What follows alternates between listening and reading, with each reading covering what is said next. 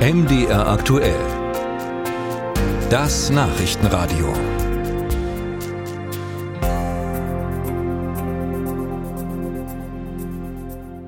Die Bilder begleiten uns Seit Monaten immer wieder protestieren Hunderttausende in Israel gegen die geplante Justizreform. Zur Wahrheit gehört natürlich auch, es gibt immer wieder auch Demonstrationen dafür, aber die anderen äh, überwiegen.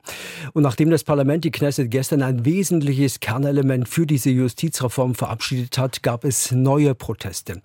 Die Demonstranten befürchten nichts anderes als die Aushöhlung der Demokratie, weil die Regierung offenbar unkontrolliert regieren kann. Und so stehen sich in Israel momentan zwei Welten unversöhnlich gegenüber. Darüber habe ich gesprochen mit der ehemaligen deutschen Botschafterin in Israel, Frau Susanne Wasum-Reiner. Frau Wasum-Reiner, manche befürchten in diesem Konflikt einen Bürgerkrieg in Israel. Sie auch? Diese Befürchtung, die wird in der Tat in Israel vielfach äh, muss ich sagen, äh, erhoben. Also ich habe in der heutigen Presse zum Beispiel gelesen, auch den ehemaligen Premierminister Ehud Olmert, der das auch äh, gesagt hat. Fakt ist, ähm, dass es eine große Polarisierung, tiefe Polarisierung der israelischen Gesellschaft gibt, seit diese neue Regierung im Dezember äh, 2022 angetreten ist und die ähm, vielen Änderungen, die es für den demokratischen, rechtsstaatlichen Charakter dieses Staates will, angekündigt hat. Vom Bürgerkrieg möchte ich nicht reden, aber es ist äh, in der Tat eine solche Polarisierung gab es in der Geschichte Israels glaube ich noch nicht. Wer die Entwicklung Israels verfolgt, regelmäßig weiß, eine kleine Gruppe von Extremisten, Ultranationalisten hat schon oft versucht, äh, Politik zu beeinflussen, meist als kleiner Koalitionspartner, der so den Druck auf die Regierung ausgeübt hat. Äh, aus Ihrer Sicht, was ist da heute anders?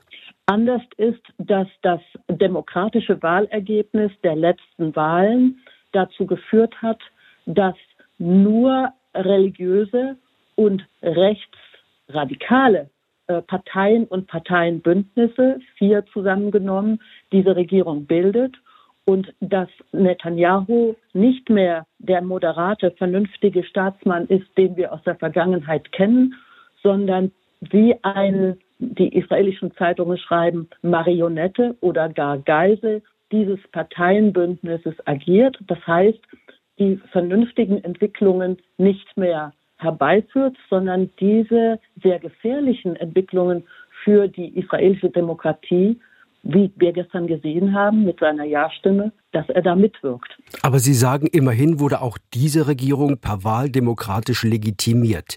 Natürlich. Was also ist jetzt undemokratisch an der Entscheidung? dass das Wahlergebnis und die äh, äh vielen, vielen Parteien, die sich an israelischen Wahlen beteiligen, eine äh, Regierungskoalition gebildet hat, die überhaupt nicht die überwiegende Mehrheit der israelischen Bevölkerung widerspiegelt und Dinge ankündigt, die von der überwiegenden Bevölkerung abgelehnt werden. Sie selbst sind von Haus aus Juristin. Aus Ihrer Sicht, äh, was könnte diesen Konflikt im Land äh, doch noch beilegen?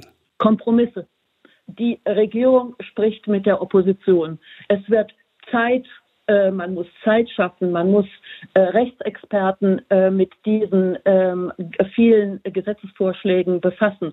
Man muss äh, prüfen, äh, ob das mit dem demokratischen, rechtsstaatlichen, menschenrechtswahrenden Charakter eines Staates vereinbar ist. Aber das diese Regierung ist ja zu Kompromissen nicht bereit. Das zeigen ja auch diese Demonstrationen, auf die null reagiert wird. Mhm.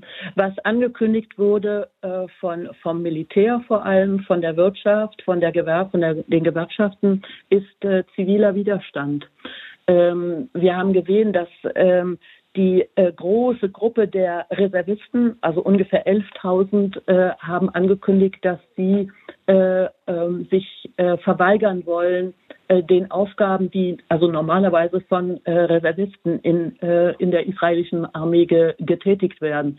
Das, glaube ich, könnte ein Gamechanger sein, denn davon hängt die israelische Sicherheit natürlich ab.